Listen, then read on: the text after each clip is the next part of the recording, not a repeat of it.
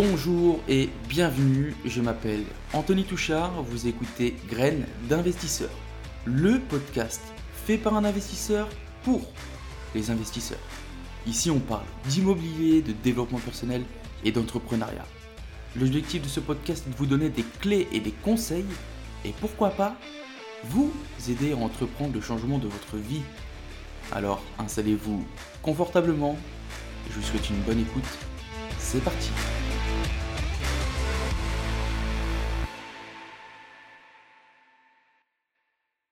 Bonjour et bienvenue tout le monde, bienvenue dans ce tout nouvel épisode du podcast Graines d'investisseurs. Comme d'habitude, c'est Anthony, ça change pas hein, les amis. Et j'espère que vous avez la pêche. Euh, je change un petit peu l'intro, je viens de me rendre compte, mais c'est pas grave, c'est pas grave, on est chaud. On commence tout de suite par l'actualité personnelle et c'est parti. Euh, les amis, s'il y a quelqu'un qui travaille dans une tutelle, euh, je pense que là on a une personne qui est portée disparue. Euh, il faut, faudrait euh, commencer à alerter les autorités parce que la tutelle, euh, j'ai aucune, mais strictement aucune nouvelle. Donc là, tu sais quoi, j'ai mis le projet de côté, je, je m'en fous un peu, je vais laisser, je vais laisser tourner. ça me fait plus de mal pour la personne qui vend ou qui est obligée de vendre parce qu'au final, son bien est en vente et il n'arrive pas à... La, tutelle, merde, sors-toi les doigts du cul. Voilà, c'est dit. Euh, ensuite, ensuite, bah, vous savez quoi, j'avais aucune actualité personnelle en fait. Et euh, juste avant d'enregistrer ce podcast, il y a, quoi il y a, deux heures, trois heures, euh, j'ai reçu un appel enfin de mon banquier. Parce que je lui dis, je, je l'avais envoyé un mail, je fais attends, ça fait quand même plus bientôt 10 à 12 jours que j'ai fait la demande, qu'on a envoyé la demande au crédit logement. Pas de nouvelles. Donc une, une, relance, pas de réponse. Je me dis, attends, tu sais quoi, je l'appelle. Malheureusement, il était en rendez-vous. Euh, donc il me recontacte euh, juste après. Et tout ça, euh, je vous donne toutes ces informations-là, mais ça n'a aucune importance. Clairement. Désolé les amis. non, en fait, il m'appelle tout à l'heure et puis il me dit, ouais, je sais pas si vous vous souvenez un peu de mon financement. C'est un financement de 120 000 euros et je mets 17 000 euros d'apport ok Pour vous remettre un peu dans le contexte. Eh ben, Crédit Logement a décrété que je mettais pas assez d'apport. C'est dingue, c'est dingue. C'est une grosse blague, mais Crédit Logement, putain, arrêtez de faire du zèle parce que c'est. Franchement, ça commence à être saoulant. Ça commence à être saoulant, putain, je mets euh, quasiment 20% d'apport sur un, sur un projet de merde en plus. C'est 120 000 balles, c'est rien. Euh, putain, ça m'énerve, je te jure, ça m'énerve. Bref, euh, dossier envoyé en hypothèque euh, déjà en début de semaine, donc euh, j'aurai une, réponse la fin de semaine, je pense. mon banquier, c'est bon, il, m'a dit qu'il s'avançait pas trop, mais qu'il y avait normalement qu'il ne devrait pas avoir de soucis. Mais bon, les paroles s'envolent, les écrits restent, comme on dit. Bref, tout ça pour dire que bah, ça s'est durci, les amis, ça s'est durci. À part ça, qu'est-ce qui s'est passé d'autre euh, Bah écoutez, pas grand-chose. Euh, là, je suis en train de voir pour changer de, comptabilité, changer de comptable. À l'heure actuelle, je suis euh, à je déclare mon meublé.fr ou .com, je sais plus. Et bon, je me suis rendu compte que c'était pas une formule que j'appréciais fortement, même si le prix était relativement convenable. Mais on, on, en avait pour son argent, quoi, mais c'était pas fameux. C'est-à-dire que euh, j'avais euh, euh, une, comptable qui n'était pas c'était pas la folie. C'était pas la folie qui comprenait pas qui, comprenait, comprenait pas toutes mes demandes etc donc là pour 2022 je pense que je vais changer. Justement juste avant d'enregistrer ce podcast j'étais avec un, un, cabinet de comptabilité. Et puis je pense que je vais bosser avec eux déjà cette année pour voir parce que c'est des, investisseurs, pardon, donc euh, qui, connaissent pas mal quoi.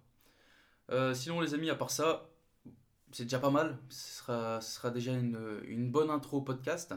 En tout cas, j'espère que vous, c'est pareil, hein, qu'il se passe de, bonnes choses, qu'il y a du changement, que ça, il y a de l'action, qu'il y a du move, qu'on va en visite, qu'on fait des offres, voilà, qu'on avance quoi. Euh, bon, on va commencer directement par l'actualité immobilière. Euh, on commence tout de suite par Pierre et Vacances. Jackpot, on commence directement par, le, la Rolls-Royce de, de l'investissement. Pierre et Vacances tente une nouvelle offre pour dédommager les propriétaires bailleurs. Le groupe cherche à trouver un accord avec les propriétaires bailleurs pour compenser les loyers qui ont été perdus depuis le début de la crise du Covid. Le groupe propose désormais pour la période entre mars 2020 et juin 2021 de payer 11 mois de loyer contre 8,5 dans l'offre précédente. Selon euh, tout ça selon un communiqué, les loyers euh, restent versés à 100% à partir de juillet 2021. En contrepartie, les bailleurs signataires de ce nouvel avenant renonceront au versement de toute indemnité envisagée par l'État et à la remise de bons de séjour d'une valeur de 2700 euros tels que ces engagements figuraient dans l'avenant de septembre. Que dire? Que dire? Euh, Bon, on en a déjà parlé, hein, je me souviens qu'on avait fait euh, plusieurs épisodes euh, au niveau de l'actualité immobilière en plein Covid sur toutes ces résidences de tourisme qui sont un peu de la, de la daube, ouais, clairement, c'est de la, c'est de la daube. les amis, j'espère que vous avez faites pas de pierre et vacances, vous faites pas de, tu sais, là, les, résidences étudiantes, là, où, euh, où, non, tu sais, où là où t'achètes un bien, puis c'est, loué, euh, euh, loué en, mode tourisme. Tout ça, putain, mais c'est de la daube. Faites-le vous-même, les amis, faites-le vous-même. Ça sera plus bénéfique. là, on voit bien que, bah voilà, c'était soi-disant garanti à 100%, c'est, ce, type d'investissement. On s'est rendu compte que crise du Covid, il n'y a plus rien garanti à 100%. Hein. Et euh, donc là, le pire dans tout ça, c'est que bon, ils font des surenchères parce qu'il y avait eu. Euh, imaginons que. Attends, tu avais perdu entre mars et juin 2021, donc tu as, perdu mars, avril, mai, juin. Donc tu as perdu 15 mois. Tu as perdu 15 mois de loyer. Et les mecs, ils te sortent donc en première. La première offre, c'était on va te payer 8,5.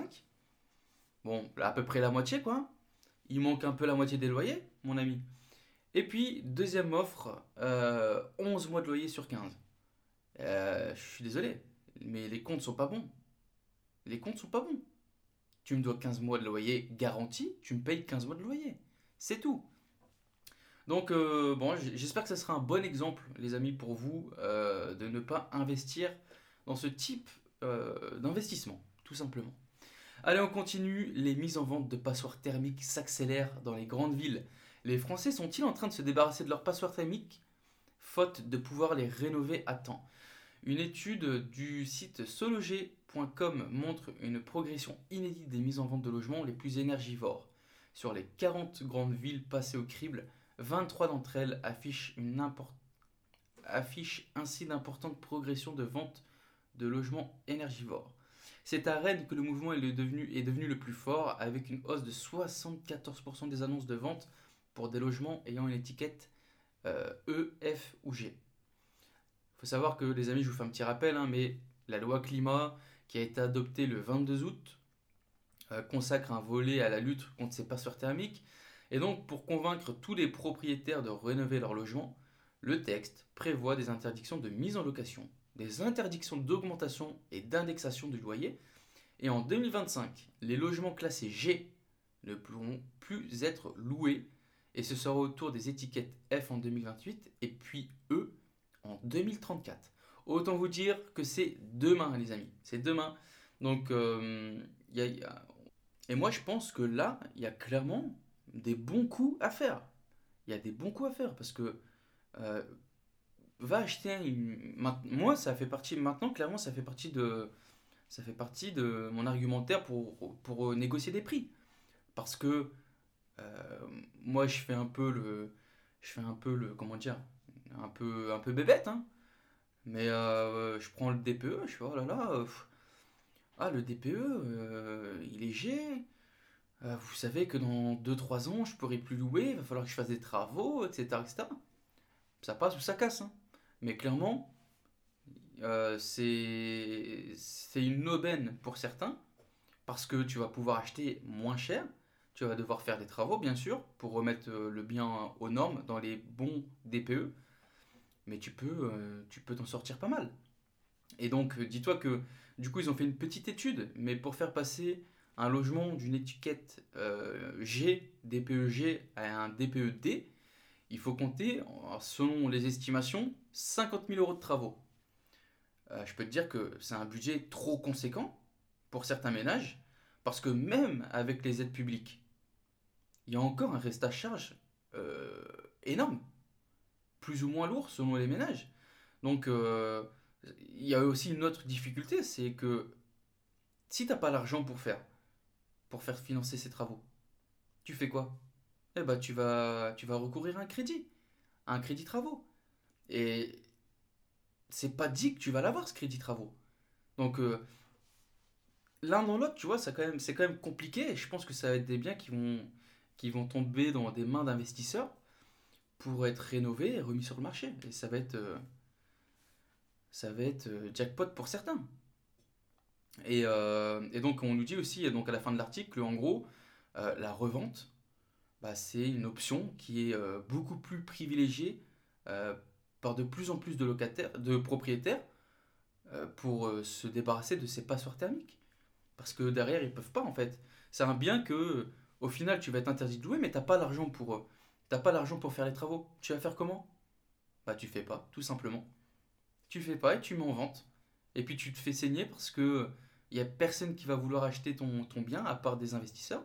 Alors bon, euh, vu l'euphorie du marché actuel, peut-être que ton bien de merde, tu vas réussir à bien le vendre.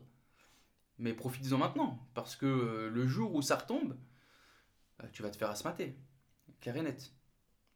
Donc voilà, ça c'était pour les passoires thermiques. On continue avec le prêt immobilier. Et une, c'est une, comment dire, c'est actualité immobilière avec un petit goût sucré, tu vois. Euh, le Crédit Mutuel supprime le questionnaire de santé pour ses clients. Le groupe bancaire a annoncé ce mardi qu'ils allaient supprimer le questionnaire de santé et les formalités médicales qui était auparavant demandé obligatoirement pour bénéficier euh, d'une assurance emprunteur. Une annonce qui concerne les acquéreurs d'une résidence principale, euh, il faut le préciser.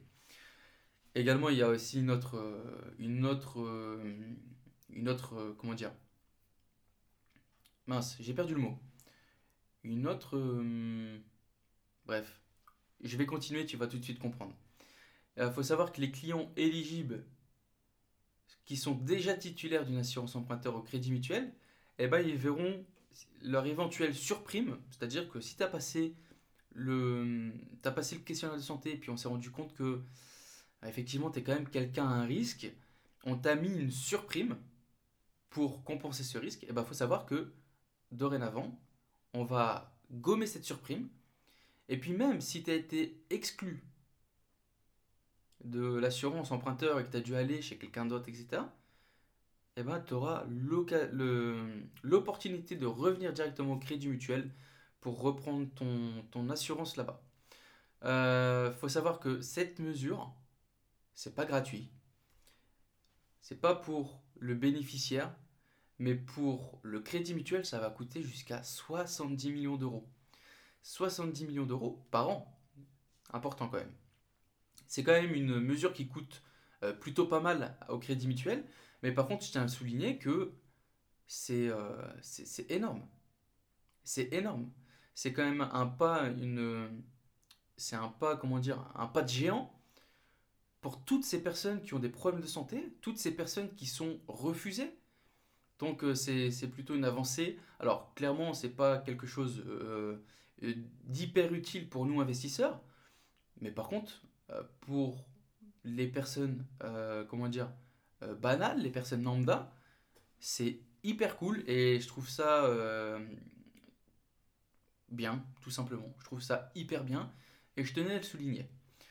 du coup, il y avait aussi une autre. il y avait des autres. purée, mais j'arrive pas à remettre ce nom, à, à, trouver le mot sur ce que j'ai envie de dire. bref, ce dispositif va être applicable aux clients ayant leurs revenus principaux domiciliés au Crédit Mutuel depuis plus de 7 ans. C'est-à-dire que si tu viens de, venir au Crédit Mutuel pour faire une demande de prêt, malheureusement, ce ne sera pas pour toi. Par contre, si tu as, tes, si euh, tes, comptes personnel depuis 7, 8, 9, 10 ans, cette mesure va pouvoir s'appliquer à toi. Par contre, il y a une autre euh, condition. Purée, voilà, j'ai enfin trouvé le mot condition. La deuxième condition à ça, c'est que on va pouvoir assurer un montant jusqu'à 500 000 euros par emprunteur et 1 million pour un couple. Faut savoir que si tu vas monter à plus de 500 000 euros, ça jouera pas. Donc du coup, on va rebasculer sur le système euh, classique. Mais il faut savoir que jusqu'à 500 000 euros par emprunteur, tu n'auras plus de questionnaire médical. Et ça, c'est plutôt sympa. Allez, on continue tout de suite les amis. Et euh, ça fait écho avec mon actualité euh, personnelle. Il faut désormais près de 30 000 euros d'apport en moyenne pour obtenir un prêt immobilier. Le courtier Finance Conseil monte une progression de plus de 13% de l'apport moyen cette année par rapport à l'année dernière. On fraude les 30 000 euros par achat contre 25 000 euros en 2020. Des données qui vont dans le même sens que celles euh, de l'Observatoire du Crédit Logement qui annonçait déjà la semaine dernière qu'en octobre, le niveau de l'apport personnel réclamé par les banques était en hausse de 26% par rapport à l'avant-crise. Bon, j'ai quand même envie de mettre des petites euh, guillemets ici. on s'adresse clairement sur le profil d'emprunteur global. Hein. On n'est pas sur de l'investissement locatif. On est sur des personnes qui vont acheter leur résidence principale, leur résidence secondaire, etc., euh, etc. Mais très peu sur du locatif. De là à faire monter l'apport à autant, déjà tu vois, on nous dit que euh, l'année dernière, en 2020, il fallait déjà mettre 25 000 euros d'apport. Euh, C'était pas une généralité non plus, surtout pour nous investisseurs. Donc là, clairement, 30 000 euros, je pense pas arriver à ce point-là. Quoique, peut-être pour des gros montants, euh, ça, ça, pourrait jouer. Mais moi, en tant qu'investisseur, je suis pas autant d'apport. Ça me paraît un, peu gros. Un peu gros. Après, bien sûr, tout va dépendre du montant du projet. Hein. Si tu me sors un projet à 3 millions et que tu mets 30 000, on est, bien. On est plutôt bien. bon, c'est tout pour l'actualité immobilière de la semaine. On commence tout de suite avec la question de la semaine. Euh, j'en ai pris trois. J'ai pris trois questions. Place à la première question. Euh, bonjour Anthony, j'ai une question pour un fin connaisseur. Est-ce que c'est vraiment utile de changer son assurance emprunteur Cet été, avec ma compagne, on a acheté notre RP. On est passé par le Crédit Agricole, car j'y suis depuis très longtemps. On a pris l'assurance chez eux. Maintenant, on réfléchit à changer, mais on se demande si c'est vraiment intéressant. Merci de ton retour. Hum, qu'est-ce que je peux te répondre? Tout va dépendre de ce que tu attends. Est-ce que tu veux faire des économies immédiates?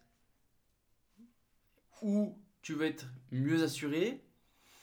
Voilà. Il, il va falloir, en fait, tout ça va dépendre euh, de, plein de choses. Déjà, premièrement, ce que je te conseille de faire, c'est si tu fais un comparatif, il faut bien lire les deux contrats. Parce que euh, tu peux être mieux protégé avec un contrat euh, fait dans ta banque qu'un contrat que tu vas faire une délégation d'assurance. Maintenant, il faut voir est-ce que ta banque va accepter que tu fasses une délégation d'assurance pour une assurance qui est moins bien, etc. Après, tu peux avoir effectivement euh, l'assurance dans ta banque et la délégation qui est moins chère mais qui couvre les mêmes choses. Et dans ce cas-là, ça va, ça va dépendre de plein de choses. Si tu as envie de faire une relation euh, long terme, et il faut établir une relation de confiance avec ton partenaire bancaire, et eh ben, très clairement, euh, non, fais pas de délégation d'assurance. Et si tu as envie de faire financer d'autres choses, etc., etc., non, fais pas de délégation d'assurance, ça sert à rien. Parce que euh, si tu fais une délégation d'assurance, tu sais, le banquier, avec l'obtention d'une demande de prêt, avec le crédit, ça leur rapporte quasiment rien. D'accord? Ça, faut être très clair. Euh, J'arrête pas de le répéter, mais une banque avec un crédit, ça gagne quasiment plus rien. Quand tu vois euh, les, taux, euh, c'est des miettes qui, qui mangent. Donc ils vont, ils vont gagner de l'argent vraiment sur tous les produits dérivés. Assurance, emprunteur, des assurances pour toi, euh, l'assurance de ta maison, des PNO, etc., etc.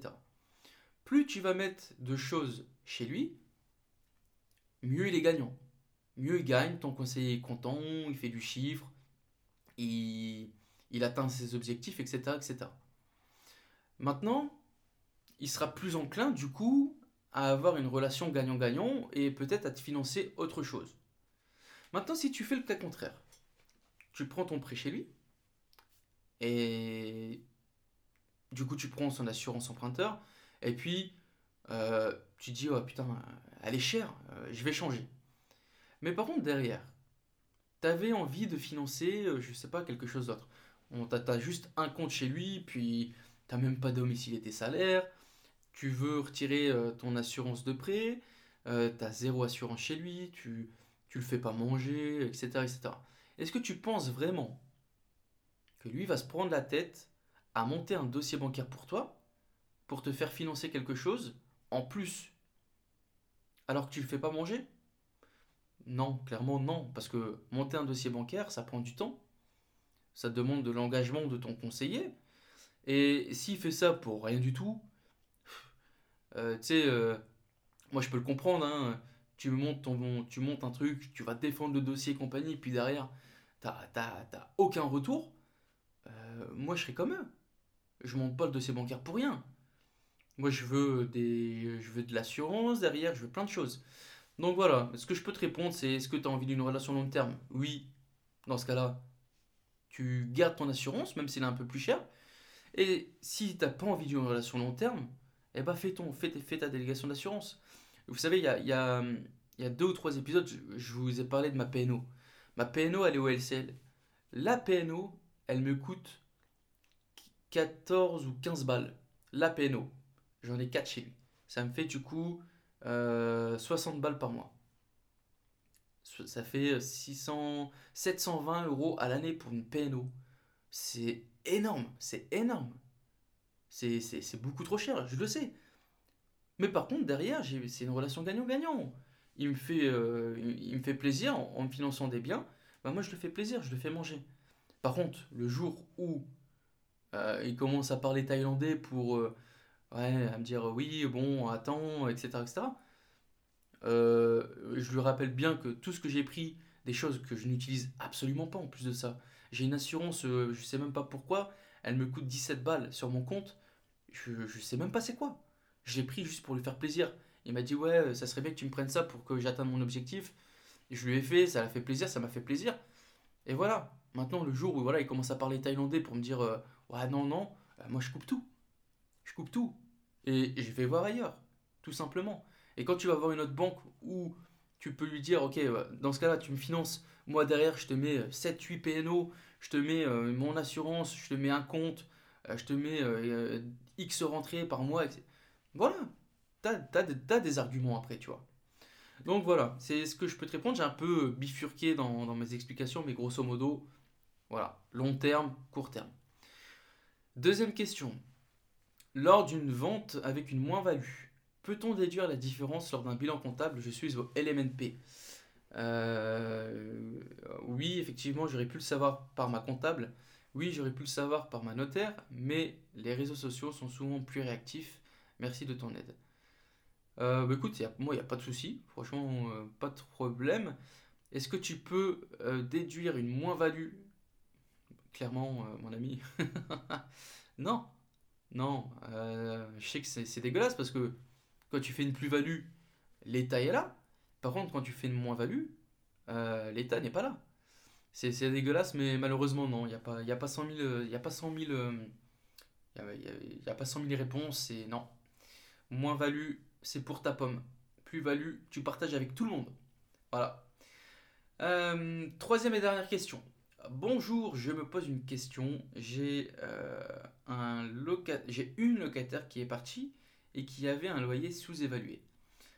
La ville est soumise à l'encadrement des loyers et je ne peux pas augmenter le loyer autrement qu'en faisant des travaux. Néanmoins, il faut savoir que j'ai une amie qui est intéressée par cette location car on est en zone tendue. Est-ce que je peux, si elle est d'accord, de dépasser les cadres de l'augmentation légale? Si par exemple elle me fait des travaux en contrepartie, euh, de quoi elle obtient en gros un rabais sur son loyer? Merci pour tes tips et bonne journée à toi.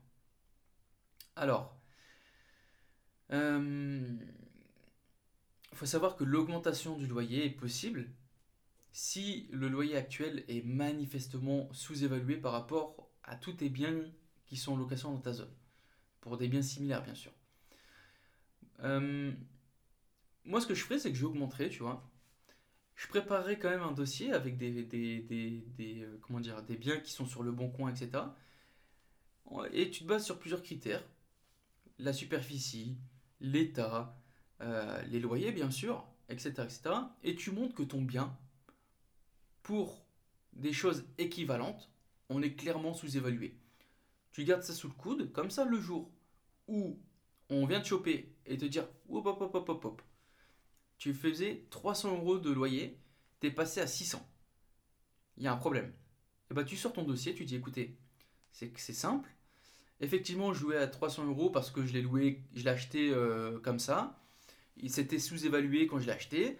Euh, maintenant, on s'est rendu compte que effectivement, on est dans une zone tendue et que je peux pas augmenter le loyer. Par contre, manifestement, mon bien était sous-évalué. Euh, le prix euh, du marché était de temps, le prix du mien était de temps, etc. etc.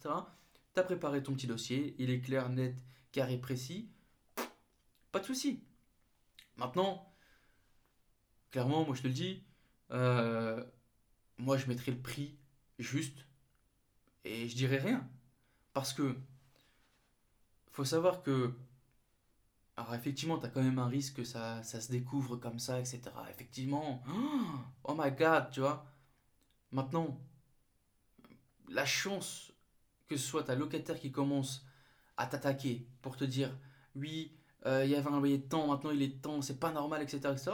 faut savoir que c'est long, c'est compliqué, et surtout, si tu mets juste le prix normal.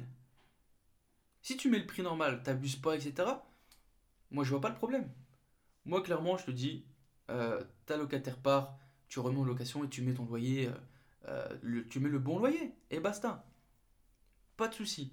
Après, je te dis, tu fais ton petit dossier clair, net, carré, précis, et le jour où, si jamais on vient te, choper, eh ben, tu sors ton petit dossier. Et puis voilà. Voilà les amis, c'était les questions de la semaine. Petite promo pour le podcast, ça fait longtemps quand même. Euh, n'hésitez pas à partager ce podcast. Euh, Graines d'investisseurs, disponible sur toutes les plateformes de podcast. Parlez-en autour de vous, parlez-en à des amis, faites connaître le podcast. vous pouvez aussi me contacter pour tout ce qui est questions, etc. etc. Vous me contactez sur Instagram, c'est là où je suis le plus actif. Anthony, A-N-T-H-O-N-Y, du bas, T-H-R-D.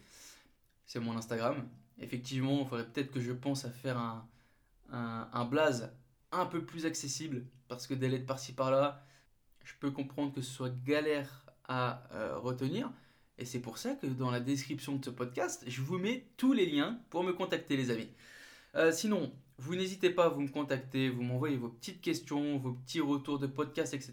Et euh, du coup, ça me, fait, ça me fait grave, grave plaisir déjà, premièrement. Et euh, je reviens aussi sur des messages que j'ai reçus. Alors, j'ai encore eu des, félicitations pour, euh, euh, pour, ma petite. Encore un, gros merci à vous, les amis.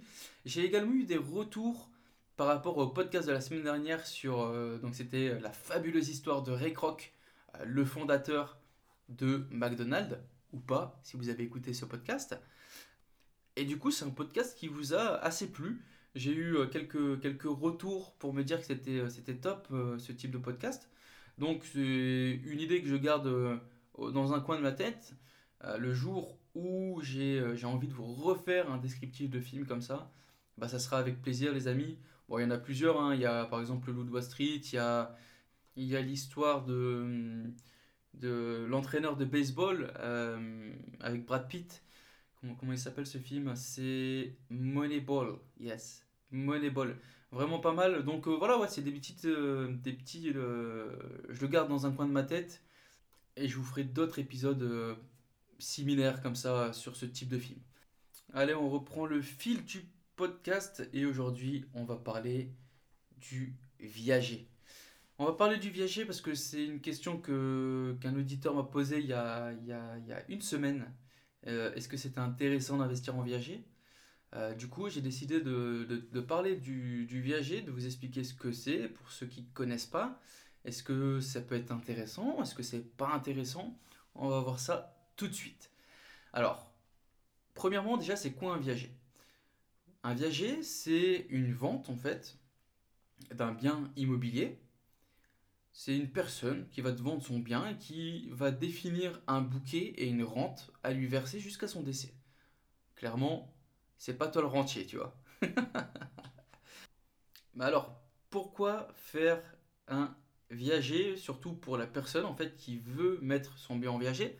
Eh ben, Il y, a plein de, y a plein de choses. Euh, déjà, ça, ça peut lui rapporter une grosse somme d'argent. Ça, ça peut lui rapporter pas mal directement. Ça peut mettre du beurre dans les épinards. Par exemple, je te prends une personne qui a sa maison qui est finie de payer, mais euh, qui malheureusement n'a pas investi, etc., etc. Il a juste sa résidence principale, mais il a une retraite euh, ric-rac, tu vois. Donc ça peut lui mettre du beurre dans les épinards. En gros, le principe du viager, c'est une vente immobilière normale, mais tu achètes un bien qui est moins cher que le prix du marché. Mais par contre, alors c'est un peu, comment dire, c'est un peu une sorte de pari, euh, même si j'aime pas trop, euh, j'extrapole vraiment beaucoup, hein, mais c'est un peu le pari sur la mort de la personne, tu vois. C'est-à-dire que clairement, en fait, tu vas miser sur la longévité de la personne. Tu peux acheter effectivement moins cher que le prix du marché, et euh, on va prendre un exemple. Allez, la dame a 70 ans.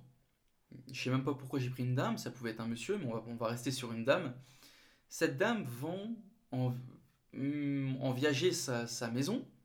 Elle a 70 ans, et bon, tu te dis, ok, allez, 3 ans. 3 ans, ça peut être pas mal. Allez, peut-être 5 ans, tu dis, allez, grand max, allez, c'est l'histoire de 5 ans, 75 ans, c'est bon, je récupère, tu vois. Puis au final, tu te rends compte que 80 ans, 85, 90, 95, là, tu es, en train de. T'as plus de cheveux sur la tête. Et euh, le viager, pour toi, ce sera pas une bonne affaire. Alors, du coup, je vais, vous, expliquer un petit peu plus en profondeur. Il y a deux sortes de viagers. Le premier type, c'est le euh, le plus démocratisé, c'est le viager occupé.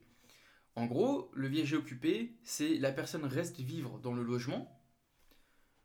Elle définit un certain bouquet. Le bouquet, c'est une somme que tu vas devoir lui verser directement. Et puis, elle va définir une rente que tu vas lui verser jusqu'à la fin. Pas 5 ans, pas 10 ans, non. Jusqu'à ce qu'elle meure, clairement. Donc, on va prendre un exemple pour imaginer la chose. cette dame, a une bonne, une belle maison estimée à 400 000 euros. Prix du marché. 400 000 euros. Elle décide de mettre sa maison en viager et elle demande donc un bouquet de 250 000 euros. Donc c'est une somme que tu vas devoir verser directement, 250 000 euros.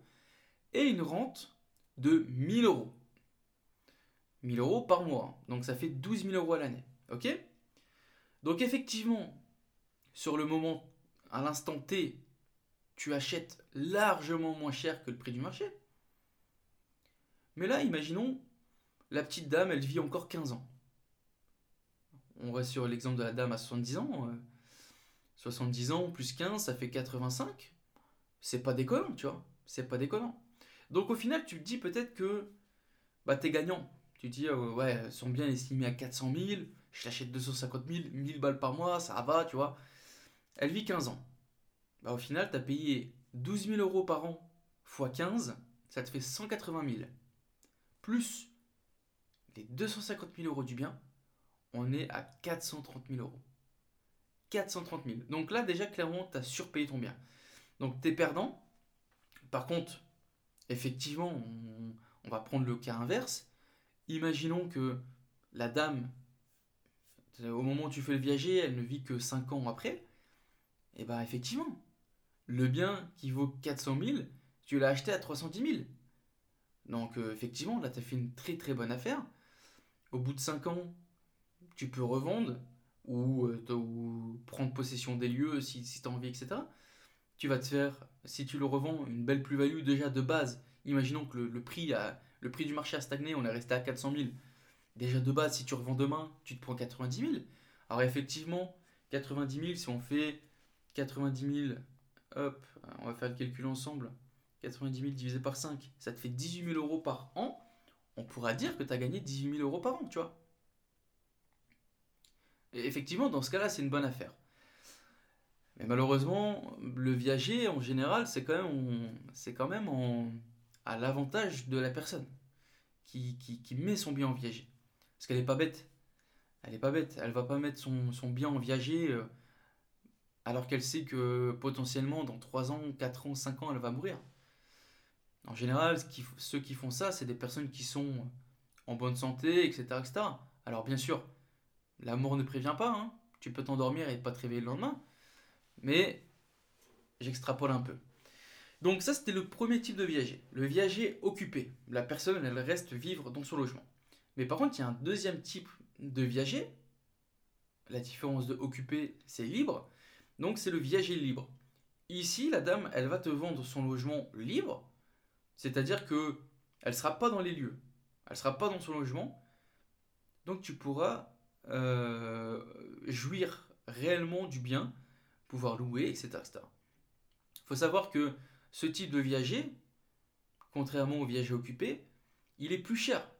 Le bouquet et la rente vont être plus élevés parce que c'est un viager libre, donc clairement plus élevé par rapport à un viager occupé. Tout simplement en fait pour expliquer parce que tu vas avoir la jouissance totale du bien. Donc tu vas pouvoir le louer, tu vas pouvoir faire du Airbnb si tu as envie. Voilà, tu vas pouvoir faire ce que tu veux dans le, dans le logement. Parce que ça sera toi, tu auras la possession, tu auras la jouissance. Donc là, on a expliqué un peu ce qu'est le viager. Maintenant, on va se positionner vraiment en tant qu'investisseur.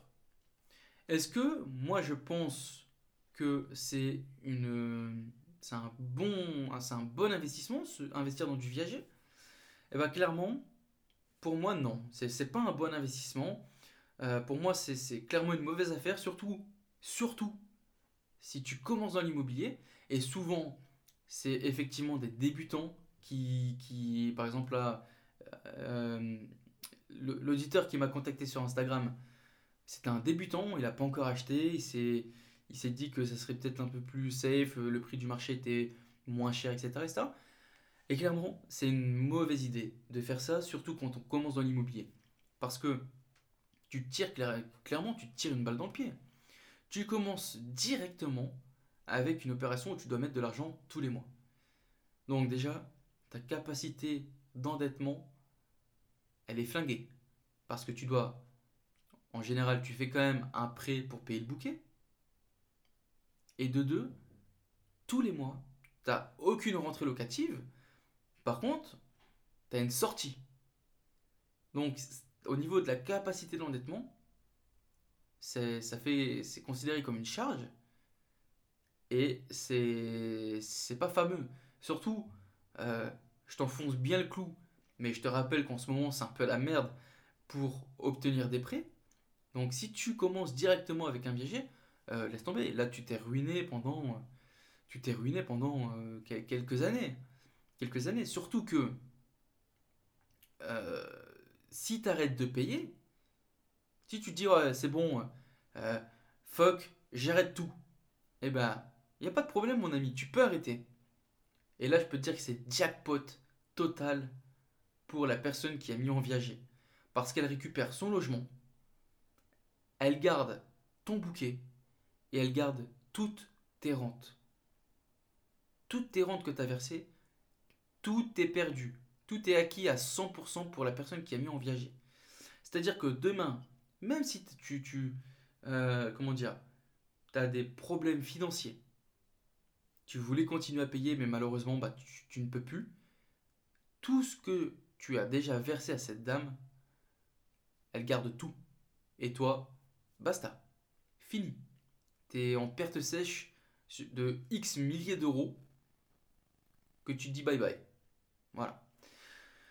Donc, euh, bon, le viager, euh, voilà, il hein, n'y a pas de. Après, effectivement, quand tu as un parcours, et encore, hein, franchement, tu vois, ça se discute, mais peut-être sur euh, des, belles résidences, tu vois, vraiment sur la French Riviera, bien placé, des beaux apparts, etc. quand tu es bien avancé, ça peut se discuter. Mais même, même quand tu as un beau parcours et que voilà, tu es avancé dans l'immobilier, je suis même pas sûr que ce soit plus rentable que euh, mettre qu'acheter clairement un logement et le mettre en location, l'exploiter, etc., etc. Tu vois Parce que c'est une perte sèche. C'est une perte sèche. Alors après, oui, tu peux faire des, des, des montages où tu achètes en viager et puis du coup, vu que c'est une dépense pour, euh, pour assurer, c'est une charge du coup que tu viens imputer sur, sur tes revenus. Bref, après cela, on est vraiment sur des, comment dire, sur des, euh, sur des montages un peu plus, un peu plus poussés qui s'adressent absolument pas à des débutants, clairement. Mais ça se fait. Ça se fait. Mais moi, je reste d'avis que c'est une mauvaise affaire, surtout pour un débutant. Et ça, je le souligne, je, signe même que c'est de la merde. Il ne faut pas faire ça quand on est débutant. Et même pour un parcours avancé, je suis même pas sûr que ce soit réellement avantageux de, faire un viager. Effectivement, tu peux jouer au jackpot, hein, tu, peux jouer au, casino et te dire que voilà, euh, tu, tu vas faire le casse du siècle, t'achètes moitié moins cher que le prix du marché et euh, la dame euh, meurt dans 3 ans. Effectivement, là c'est jackpot.